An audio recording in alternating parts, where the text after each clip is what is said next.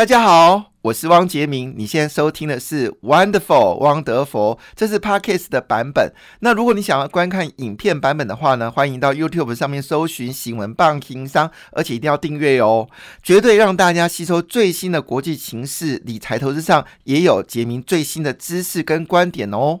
好，当然我们也注意到这个王毅访访问韩国啦，哈，那是因为他这个习近平在 APEC 里面说他要加入这个泛太平洋自由贸易，那这个事情一出来之后，当然王毅就有这个责任哦。原本今年年底的时候，习近平就已经安排要去见文在寅，但是因这个疫情关系，似乎不成行了。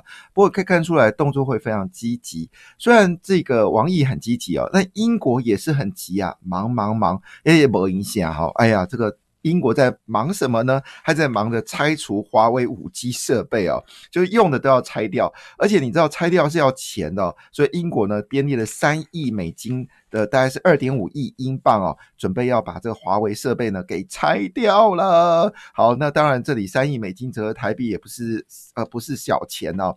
好，那这是英国政府二十五号已经是正式宣布哦，将编列二点五亿英镑，三点三三亿的美金，那分散五 G 设备来源哦，协助国内电信业者拆除华为五 G 设备。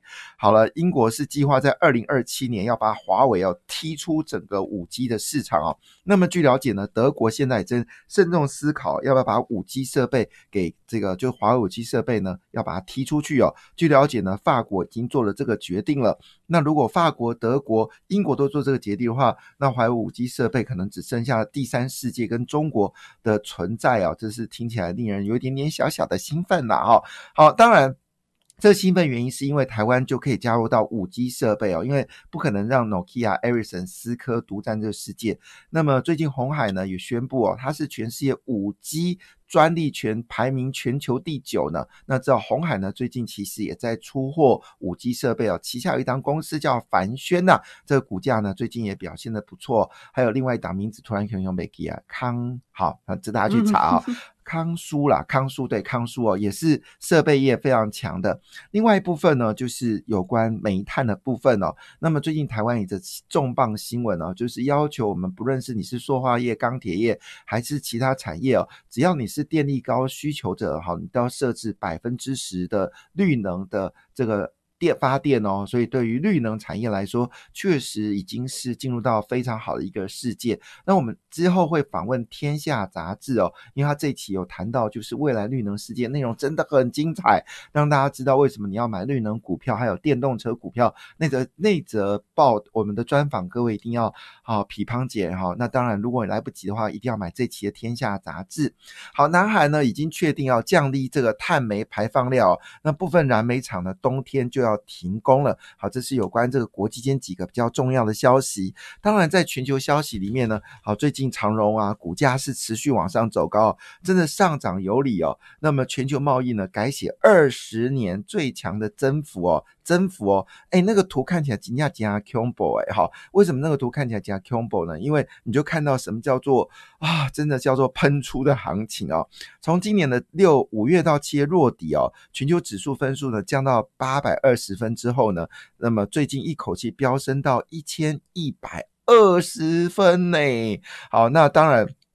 根据这个指数啊，十月份已经创下历史新高了。那当然，经济学家就说，整体来看呢，疫情对西半部的冲击呢，看起来是大过于东半球。那指的就是欧洲的需求好像是比较弱的，但是呢，亚洲的需求已经看到这个持续往上走高。那最近有一则新闻呢，就是美国联准局已经报告了，近期要调整购债计划，似乎已经预示着美国经济已经开始复苏了。所以长荣股价果然给它创新高。那么最近。涨到二十四点六五元之后呢，现在目标价已经喊到杀仔一扣啊！我的。天呐，这个价格真的很厉害，大家就很好奇哦。那到底涨什么？那当然就是涨 Nike 啊。好，Nike 也说我的业绩呢是倍增再倍增啊，我接单能力已经看到明年中了。好，因为这是感恩节哦，昨天的感恩节，美国这个出国大呃，这不不是出国，国内旅游大爆发，整个机场塞爆爆。当然看起来疫情是持续发烧。那据了解呢，这个台湾有一家公司啊，叫做冠星 KY 啊，他打进 Nike 啊，他说业绩呢。直接是抢强冠哦，代码是四四三九。他预计呢，今年前三季哦就已经赚到十点八元了，好可怕。所以 Nike 增加当然也包括了像佐登 KY 业绩也是持续的往上走周高。那当然在这个情况下，大家好奇哦，在国际间有什么重要的讯息呢？好，这个讯息一定要跟大家报告一件事，是拜登呢。很快的，就是全球呃非常在乎的事情是他的经济团队是不是要出炉呢？我们知道叶伦是他的财政部长已经确认了，但是大家比较好奇的还是白宫国家经济会议主席人选，还有包括了就是我们说的这个中期群人员，还有他的最重要最重要的白金白宫，你是白金啦哈，公民点哈，是白宫的这个贸易的这个。这个呃人选哦，会不会是延续前一任的？因为这攸关到跟台湾的自由贸易 B 还有 BTA，以及跟中国的贸易谈判，还包括会不会加入到这个泛太平洋这个自由贸易区？这事情呢，大家都在屏息以待哦。因为这已经牵扯到就是拜登的政策是不是要回到多边主义哦？那么据了解呢，这次。的拜登二十四号晚间受访指出，哦，在他上任的头一百天呢，他希望国会能够。呃，在移民改革跟疫情纾困法案呢，能够做比较大的改革。那当然，我们知道川普上任之后呢，对于非美、对于这个亚裔、还有非洲裔、还有其他的印度裔的的这个移民呢，做很大的一个控制哦。那据了解，台湾很多的大学生也回来了。那据了解呢，可能会使用奥巴马老城回国。据了解，叫做奥巴马三点零啦。但是拜登有特别强调哦，哎哎哎，金马洗干摩港哦，情势。也不一样，不要再说我是奥巴马三点零了，因为全世界已经发生巨大的改变，他不可能会重回老路哦。那大家也在拭目以待，因为最近呢，共和党的炮风隆隆，说啊，你这个回去轻重路线哦，你要逼美国正在有秩序的下跌哦。那当然，这对拜登来说，他当然不想被贴上是这个奥巴马三点零，所以我们估计应该有更多的政策。会被执行哦，那么当然这时候呢，这个共和党就在恐吓哦，你说如果多边主义哦，绝对不可能派率这个盟国抗中啊，你必须要拿出一个政策，这是由美国陆军前副参谋总长。呃，平拜登对中政策，但是呢，坡邓啊，这个反中非常厉害，他却说，呃，拜登很难重返堆中软弱的老路了哈。那详细的情形呢，大家多仔细来看，这是苹果日报 A 六版，内容非常的精彩。好，我们来看一下全球股市哦，因为昨天是感恩节，所以美国股市就休市了哈。但是我们就来看一下，那其他市场如何呢？好，可能感恩节啦，所以大家的表现呢就稍微平缓一点点哦。那么以日本股市来说呢，连续昨天上涨之后，呃，前天。上涨之后，昨天持续的走高哦。那么昨天走高的是零点九一个百分点。那么日经指数巧巧的巧巧的巧巧，已经从两万两千点，现在已经涨到两万六千五百三十七点了，涨幅相当的惊人哦。好，韩国指数呢也是在两千六百二十五点，昨天涨幅呢，哎，有趣的是跟日本股市呢非常接近哦，涨的是零点九四个百分点。中国股市呢则是微幅的向上涨哦。那么上海中指数呢上涨零点二二个百分点，深圳指数呢则是下跌了。零点四一个百分点，我蛮好奇的，中国股市到底在涨什么呢？好，那当然呢，有有这个中国老师要紧急的说，哎呀，我明年哦，经济增长可以上看到百分之八哦。那我们据了解哦，你知道今年一整年哦，中国总共释出多少资金吗？答案是九兆。人民币哦，那么九兆人民币呢，折合台币呢，大概差不多是四十二兆新台币，四十二兆新台币。那么就是希望呢，整个资金货币呢，能够调控的机制能够完整。但有人说啊，这是因为中国钱太多了，要要抑制。哎，对不起啊，如果中国钱太多，人民币干嘛要这个中国人行不断为什么要？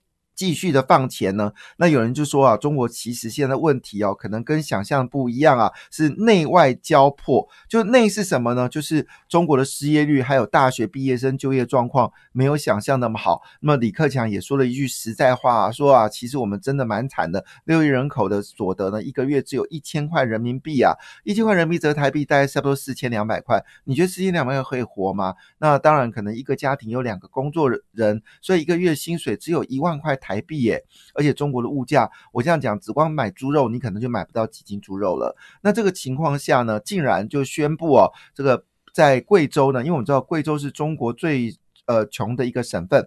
那么就突然间呢，在最近呢，二零二零的末期，就是十一月二十五号呢，诶，他公布一个消息，是感恩节吗？他说，哎，我们有。九个县哦已经脱贫了。那这件事一出来之后，央视就说啊，如果贵州能够脱贫哦，那全中国呢这六百呃六百八十二三个县呢全都脱贫啊哦，大家很开心哦。原来哦，他们在这个中国十第十三个五年计划呢，曾经倡议哦，就是中国在二零二零呢会走向小康社会。但是小康社会呢，被李克强一句话哦，那锁得那么差，哪叫小康啊？那就退而求其次哦。习近平马上说：“说哎呀，为了这世界的好，我们一定要脱贫。如果中国能脱贫，全球百分之九呃，怎么六十还七十就脱贫？可见你看中国有多穷哦。好，但是不论怎么样呢？”这个讯息呢，这也变成是习近平对内一定要说脱贫，但是呢，李克强也不是省油灯哦，他立刻呢把六个省哦叫到面前来，包括黑龙江省、山东、广东还有湖南等的省呢，云南全部找过来说，哎，你们要说实话，到底经济状况如何？我国务院才能推出真实的政策。讲的是真实的政策哦，那不是说吗？这央视马上唱和说啊，全中国这些呃会贫困的县呢，全都脱贫了。结果这个中新社就中国中新社呢，诶，就说国务院可不这么认为，他们有很多的这个呃标准，他们要实际去查核到底哪些省是脱贫哦。看起来这个习近平跟李克强之间的心结哦，似乎是不能解啊。但李克强也替习近平做足了面子啊。我们知道世界银行呢，现在也是。这个“一带一路”最大的金主，在这个奥巴马时期哦，他所呃派任世界银行的这个总裁呢，是有放款给这个亚投行，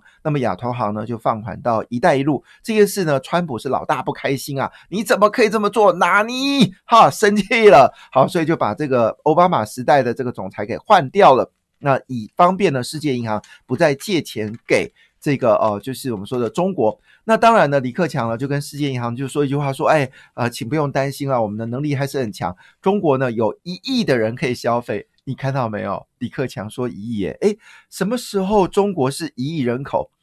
哎，这个问一下这个江启臣哦，江启臣可能对中国现在开始必须必须被迫理解啊。那中国不是十四亿人口吗？那你？”怎么可能今天变一亿人口呢？李克强说啊，我们这一亿人口消费力很强啦，打就补不用担心哦。好了，但是呢，最近最爆发的事情就蛋壳公寓哦。蛋壳公寓呢背后有两个大的一个机构，一个是阿里巴巴，一个是腾讯。那么蛋壳公寓呢这家公司，简单一句话，它就是呢一个包租公包租婆啦。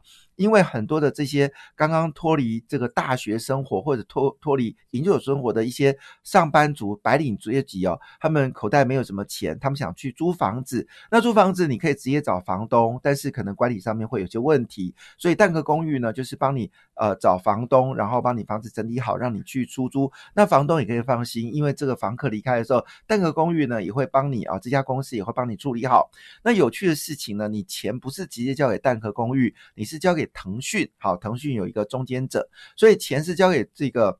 中间者，那这第三方呢，会把这些就是呃蛋壳公寓所赚的一些呃管理费啊，他会给蛋壳管理公寓，但是呢，其他的给房租的钱呢，是直接给房东，所以理论这个钱呢，基本上蛋壳应该是不会参与到，竟然发生断裂呢，所以很多这些可怜的这个上班族啊，刚刚毕业口袋没钱的，他已经预缴半年到一年的。这个房租啊，就直接蒸发消失不见。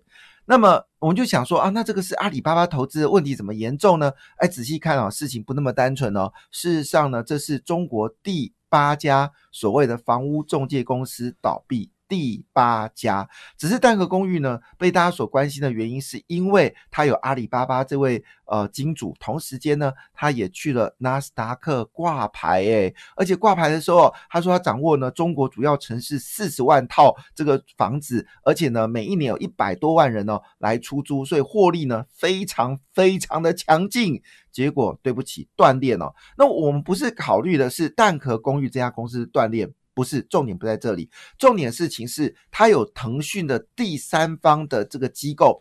那么第三方机构是我们现在最信任的。中国很特别，就是喜欢用第三方。台湾也在慢慢学习当中，就是钱不是直接交给，不是甲跟乙交易啊，钱直接交给乙，然后乙把货品交给甲，不是。他透过一个第三方机构表示呢，你货物收到无误，那么第三方机构呢再把钱交给乙，那这个整个电网的这个。市场才能完整。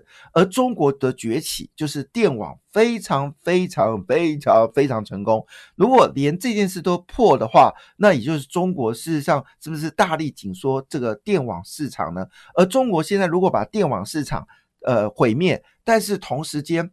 你的所谓的呃，就是我们说的实体店面做不起来的话，那中国的经济会是怎么样呢？李克强说一亿的消费力有办法吗？事实上，我们把这数字拆解，中国十四亿人口。有六亿人口是没有消费的，那十四亿减掉六亿，剩下八亿。八亿呢，大概有两亿人口，它是有消费能力的，住在上海、北京、深圳。哈，我可以肯定，这里确实还有包括几个一流城市，确实有一亿五千万到两亿人口，他们是具有庞大的消费力。好，那我们再把这个呃刚才讲的八亿减掉两亿呢，那还剩下多少？那还有六亿人口。那这六亿人过什么日子？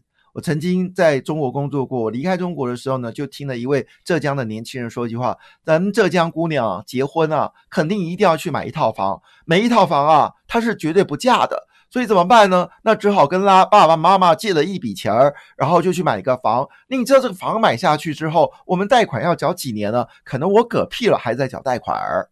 一个二十几岁年轻人这么说的，也就是说中国很聪明，把这六亿人口呢全部绑到房奴，所以你会安定，你就是要不断的缴房贷，这样的经济真的能够有突破性的发展吗？那么这个时候呢，我要特别提一件事情，所以中国股票市场是不是如外界的看好？我觉得在投资中国股市的时候，你一定要三思哦。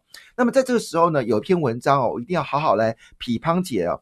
那么这是新新闻，是郭正亮。专栏，他的文章呢是叫做《台湾呢有两个好运正在逆转》。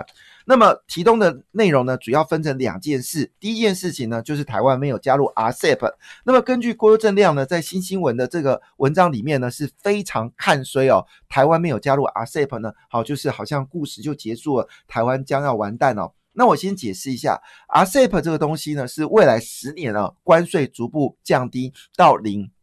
那么，也就是说，台湾呢还有十年期的准备。但是他提到一件事情哦，我真的就觉得很奇怪了。他说哦，中日跟日韩哦，就是中国跟日本、日本跟韩国呢，首次建立了自贸协定连结啊。那么将来呢，如果一旦呢台湾没有加入 RCEP 的话呢，那么中国跟日本的传统产业呢就会绕开台湾的供应链，那么转向了东协。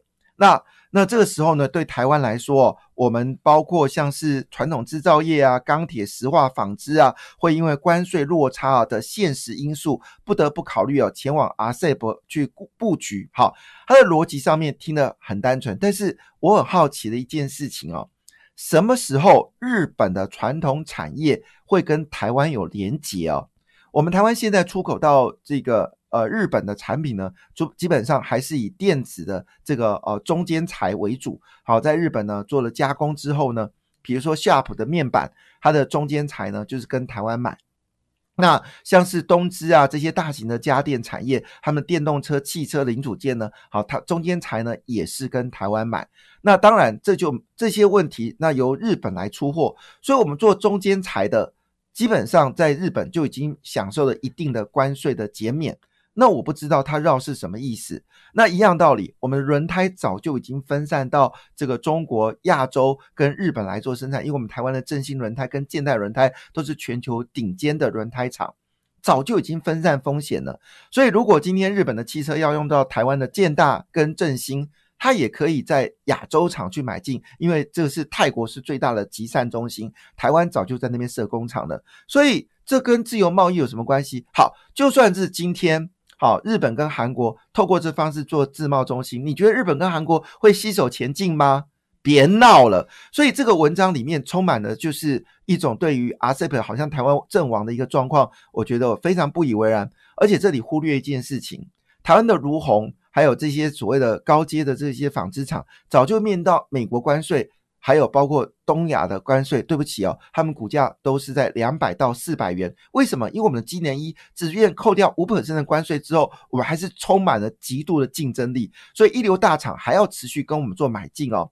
所以郭正亮提这个议题，我觉得他需要再进一步解释哦。我认为台湾股市在明年的四到六月做部分修正之后，股市还是会继续朝一万五千点甚至到两万点方向进行哦。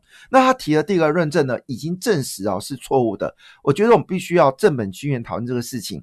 郭正亮说，台湾不可能在 COVAX 优先名单里面。再说一遍，这是新新闻，好，这个第一千七百六十期，发行日子是二零二零一月十一月二十六号，这个烫烫烫的在我手上就刚拿到。那当然，我就很努力拜读一下。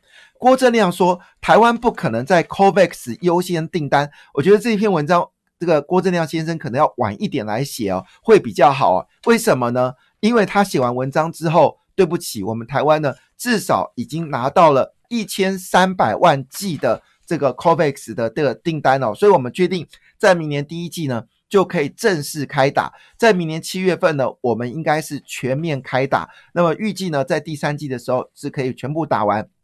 那如果我们如期的在今年的第一季，好，就是因为现在呃已经开始生产了嘛，估计第三月份呢，我们大概就可以拿到我们要的这一千三百五十万剂。那如果他有说像这个奥运呢，很多年轻人想去看哦，那因为没有打疫苗就去不了。嘿，对不起哦，就算是这个这件事情呢。我们的说法是，你即便是因为政府已经规定了，你要去看可以，就是回来要十五天，即便你打疫苗去看也要十五天。郭正亮先生，你难道不忘记一件事情吗？打完疫苗，你还是要有三个月的观察期哦，这件事很重要。所以拿奥运来做，台湾没有办法经济成长，基本上你是连续被打脸两次哦。所以我是这么觉得，在面对到这个世界的时候，我们必须思考我们什么叫做正确的思维哦。那么这个情况之下呢，其其实呃有一篇文章呢是。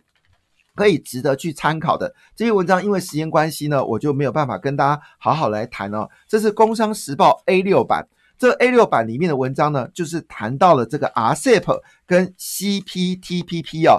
那 CPTPP 的名字呢，好，它的名字叫 Comprehensive and Progressive Agreement for Trans-Pacific Partnership。好，那这个意思是什么东西呢？意思说，它这件事情是非常进步的一个自由关税。那么意思说呢，其实 CPTPP 哦，它非常严格，它对于贪腐跟洗钱呢都有严格的控管。那么这个 RCEP 呢，好，基本上的控管性就没有那么剧烈了。可是呢，最关键点事情是为了这个，不论是 RCEP 或者是这个泛太阳呃自由贸易啊，其实中国的企业呢也正式转向了越南。所以台湾呢有另外一个根据地，就是高阶产品呢是在这个呃台湾生产。但是比较是组装的，已经陆续转向了越南哦。这篇文章讲得非常好，所以台湾呢已经正式切到越南，我有证据哦。那么最近呢，这个呃红海呢已经正式宣布了，它有关呢就是 iPad 的部分呢已经全部转往以这个越南哦。今日报。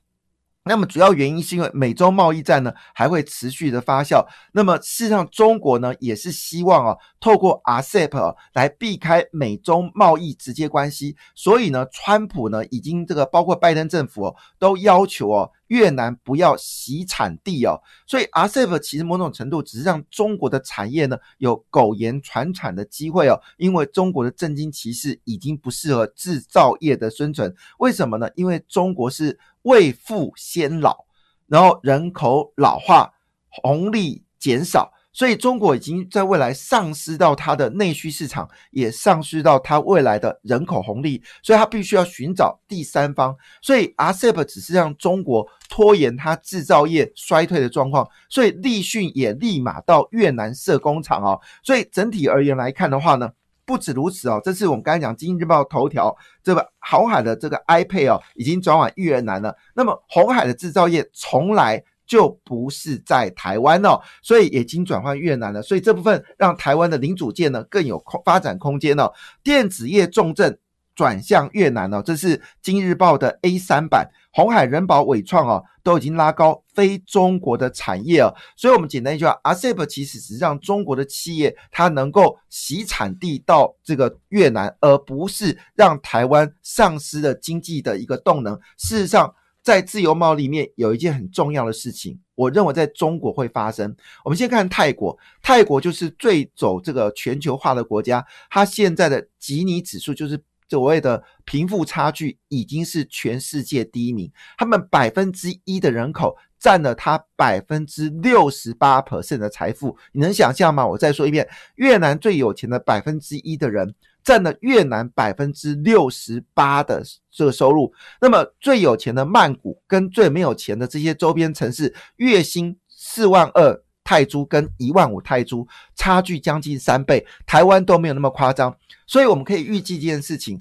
中国将来要遇到的困境是什么？中国要遇到的困境是，中国的东西到了东南亚生产之后，它的价格比中国生产更便宜的时候，会有更多的中国厂商到这个东协生产完之后，回打到这个中国的制造业，就像当时台湾的产业因为这个 A 克法的关系，很多产业到了中国生产之后，再用低价打。的打回台湾，所以造成台湾在当时 A 克法的时候，中南部的失业状况非常的严重。所以这件事情我们要思考，其实自由贸易是一体两面。所谓一体两面，就是如果今天你的生产基地成本比较便宜，透过自由贸易免关税的话，我会把产业。移到生产便宜的地方，再回打到你的原产地，造成原产地的这个贫富差距更加的剧烈哦。这些事情就是我们所说的。当然，今天台股的焦点依旧是电动车，那么未来的发展还是电动车。